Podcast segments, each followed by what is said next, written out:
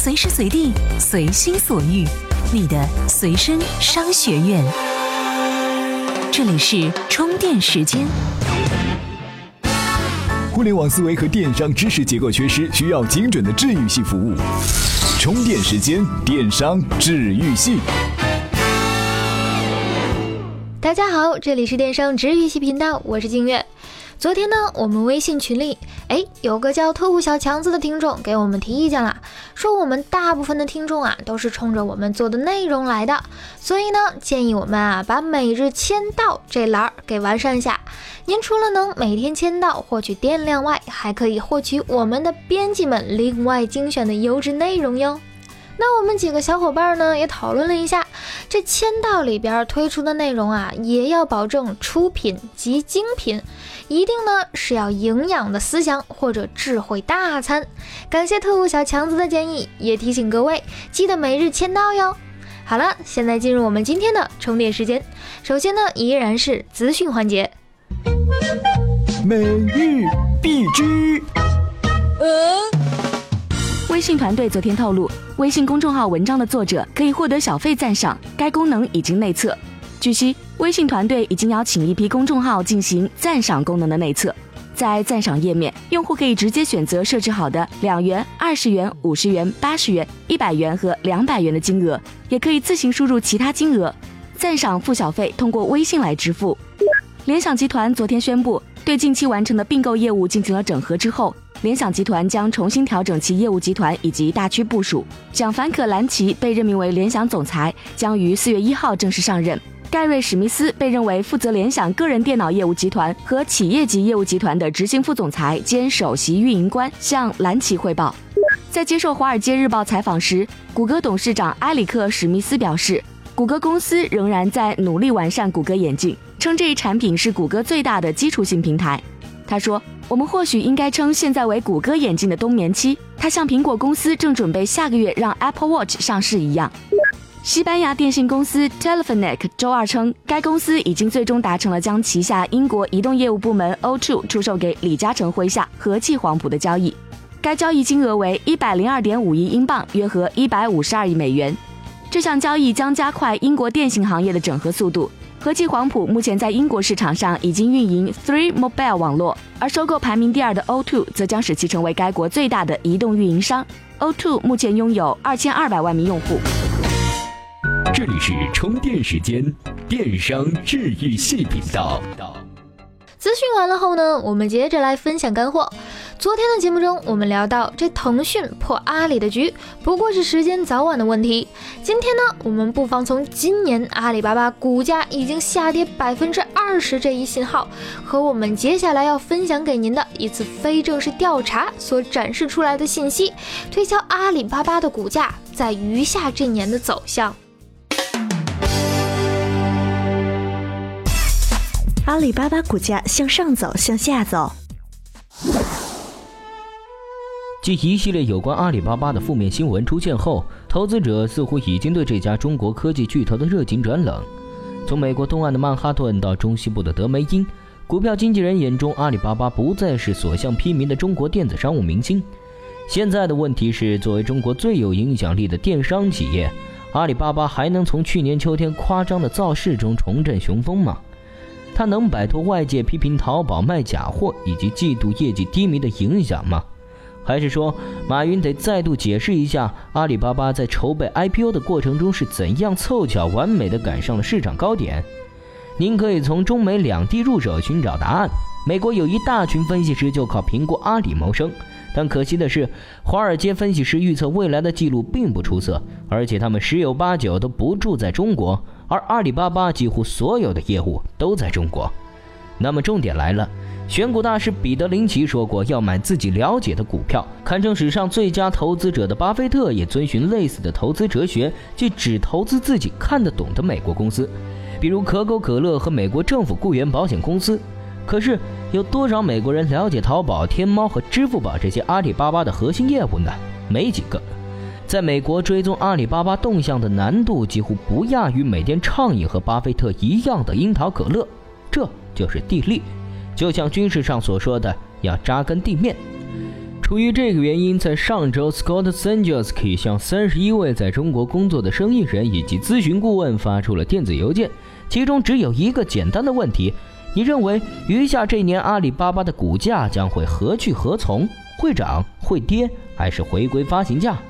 在这些人中，有一部分是企业经营者，另一部分从事咨询工作，并对前者进行追踪；有一些是中国人，还有一些是在华工作多年的外国人。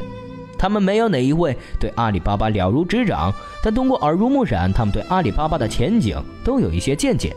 在作者询问的这三十一人中，有十位回复邮件，其中四位预计到年底阿里巴巴的股价将会上涨，另外六位认为今年剩余时间里这只股票将会继续下跌。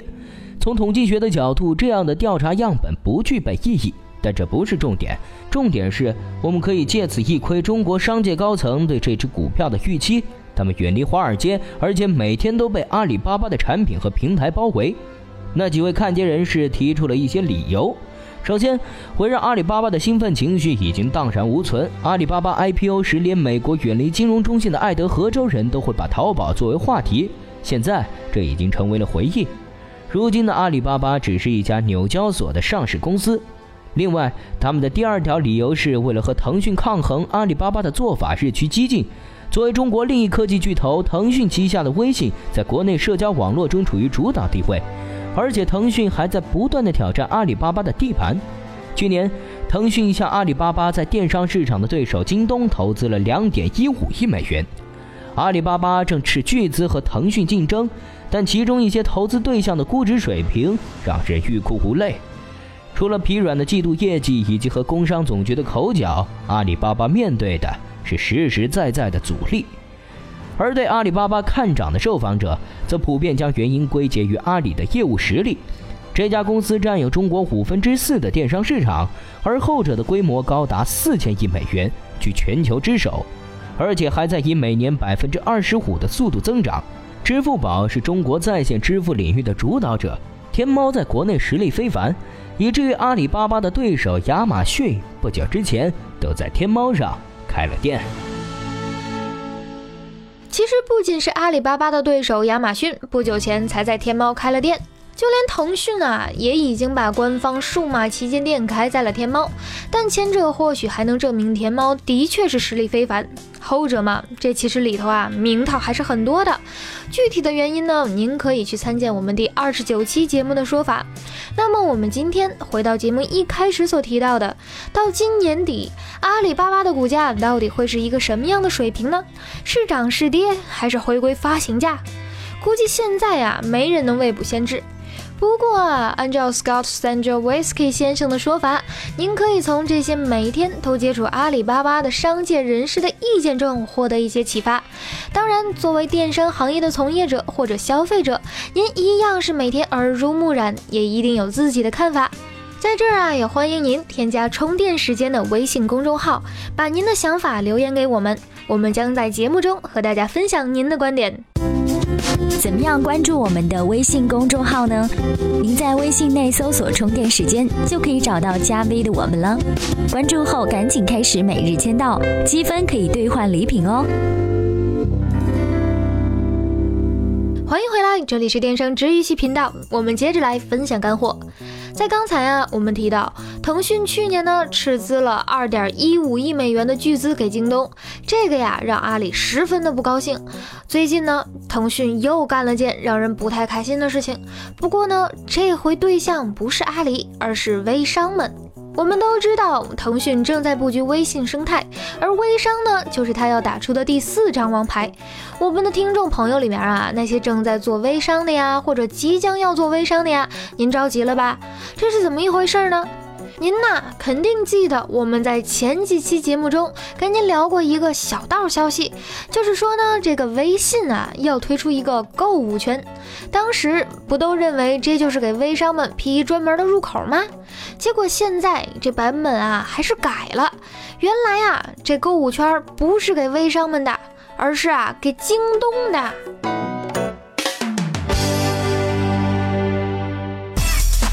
微信给京东开先河，上线购物圈。不管您现在开不开心，我们先得来分析一下这购物圈到底有什么价值和影响呢？借鉴微商评论特约撰稿人楚伟先生的观点，这主要是有这三大价值：首先，激活用户的参与感。京东加入腾讯后，做法只是依靠微信的超级流量入口将商品直接搬上去，但对微信来说，这一做法明显行不通。在用户眼里，微信的第一属性依旧是社交，不是电商。高流量不等于高转换。京东推出购物圈，一方面是可以提高用户的粘性，而另一方面呢，可以满足他们分享的诉求，激活用户的参与感，促进多频次消费。如果用户在购物里买了某样东西，觉得还不错，自然是乐意分享给其他的好友。倘若这时分享不仅能够得到大家的赞美，还能赢得佣金，那么购物圈就发挥了它应有的价值了。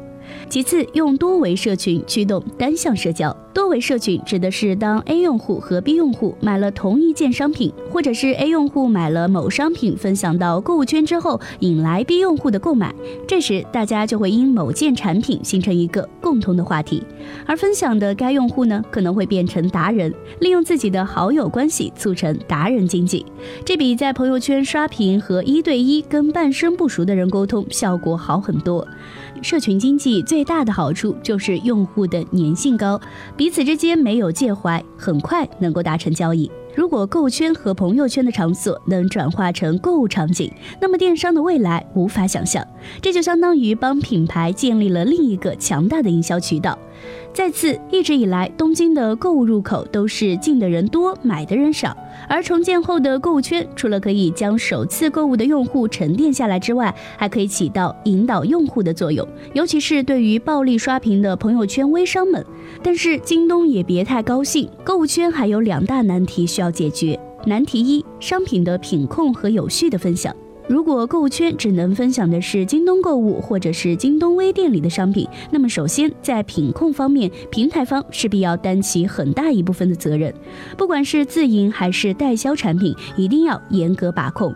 一旦假冒伪劣的产品被分享到购物圈，不管是对消费者、商家还是对平台来说，都会产生严重的信任危机。其次，如果做不到有序分享，整个购物圈就会沦为广告式的瀑布流，同质化的分享和无效分享会越积越多。难题二：如何避免恶意刷屏和虚假评论？这里主要说一下微店和微商。如今微商崛起，口袋微店、微萌微店、喵喵微店等各种微店林立，而京东微店依靠微信大数捷足先登，自然是想快马加鞭，速占市场。商家为了销售，不得不见缝插针，将各种产品信息发到购物圈，恶意刷屏，各种虚假的点赞和评论也会铺天盖地。如何引导商家用户良好购物，对京东来说是一个不小的挑战。听到这儿啊，您是不是也没那么不开心了呢？这微信官方呢，虽然并没有出购物圈，但却首度开放了关系链。这表明啊，微信生态开始关注移动社交电商，开始重视微商。京东试水后呢，关系链呀，也肯定会向所有的开发者开放。如果啊，后期的关系链向所有的开发者开放的话，微信的电商生态无疑又向前迈了一大步。总之啊，这京东推出的购物圈，标志的是微信电商进入新纪元。这里是充电时间，电商治愈系频道。欢迎回来，我们接着跟您分享干货。愤怒的小鸟这款手游，您那个时候肯定玩过吧？新闻周刊说它是全球首款取得真正主流成功的手机游戏。哎，这画面是很 Q 啊，玩法也最简单，但是啊，却又难以完美过关，总是让人心里痒痒的呀。反正静月啊，在上学的时候呢，是迷疯了它，上课啊也是在偷偷的玩，当然主课静月还是在认真的听的。不过呀，最近据路透社报道，愤怒小鸟的制作公司 Rovio 在2014年的营业利润额直接降到了一千万欧元，较2013年的三千六百五十万欧元大降了百分之七十三，较2012年的七千六百八十万欧元大降了百分之八十七。即使您当时也迷上了愤怒的小鸟，听到这儿啊，估计您肯定也没有太过震惊，因为事实就摆在那里，这只愤。怒的小鸟已经失去了它的吸引力。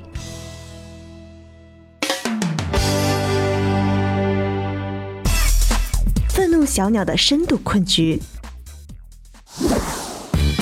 愤怒的小鸟的故事似乎就是一群猪偷了一群鸟的蛋，然后鸟集合起来找猪寻蛋，一句话就能简单说完。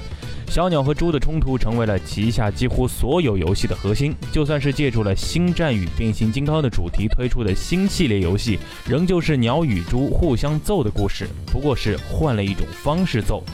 愤怒的小鸟所衍生出来的系列游戏，可以说就像是一个手机的不同皮肤，而这个手机的系统仍旧是那个系统。可是，如果系统几年不变，就算皮肤再好看，这个手机也逐渐会失去竞争力。据说，Rovio 已经开始为中国市场开发定制版《愤怒的小鸟》，但如果不将核心故事充实起来，所谓的制定不过是做出另外一套皮肤罢了。核心的故事浅陋所带来的另一个弊端，就是对于周边商品的销售乏力。愤怒的小鸟的角色群，无论是形态各异的鸟还是猪，都缺乏一定的性格深度雕塑，仅凭借外观的可爱程度，很难俘获小孩年龄层以外的更多消费者的购买欲望。一部分主机与电脑 PC 玩家对于移动游戏的排斥，是因为通常一款移动游戏缺乏像主机游戏或者 PC 游戏的具有深度。但是随着手机和平板的硬件性能不断提升，这个问题被一致的方式解决了。但是作为一个纯手机厂商，Rovio 没有主机游戏大作的开发经验，所以它推出的游戏系列的深度几乎保持在同一条水平线上，难以突破。对于 Rovio 来说，开发一款容量超过一 G 的游戏，要比 EA 或者是 2K 开发一款两千兆左右的游戏艰难得多。话说回来，要想制作一款有深度的游戏，还要回归到核心故事的深度上。如果重新构筑愤怒的小鸟的世界观，赋予它一个更加丰富和宏大的世界，就算是像富坚义博的漫画一样，慢慢的填补空缺，也可以开发出各种深度不同的游戏，并且吸引更多的玩家。那周边产品也会更加具有独特的文化特征。总而言之，Rovio 要更有想象力，并且更加努力，才能成为下一个迪士尼。感谢凯明先生的贡献。今天在我们充电时间的微信公众号回复关键词“玻璃”，也就是窗户上那个透明的玻璃，我们呢将给您涨电量，电量累积到一定的数额呢，就可以找我们兑换礼品啦。好了，我们今天的节目呢，到这里就先告一段落了。在最后呢，再一次邀请您关注我们充电时间的微信公众号，加入电商治愈系频道的微信群，随时获取更多的行业干货。我们下期再见喽！怎样才能加入我们的微信交流群呢？在微信公众号“充电时间”中找到群入口按钮，根据提示进行相关操作，这样你就能和同频道的小伙伴们待在一块儿啦。这里是充电时间，商业思维和行动智慧是我们共同的追求。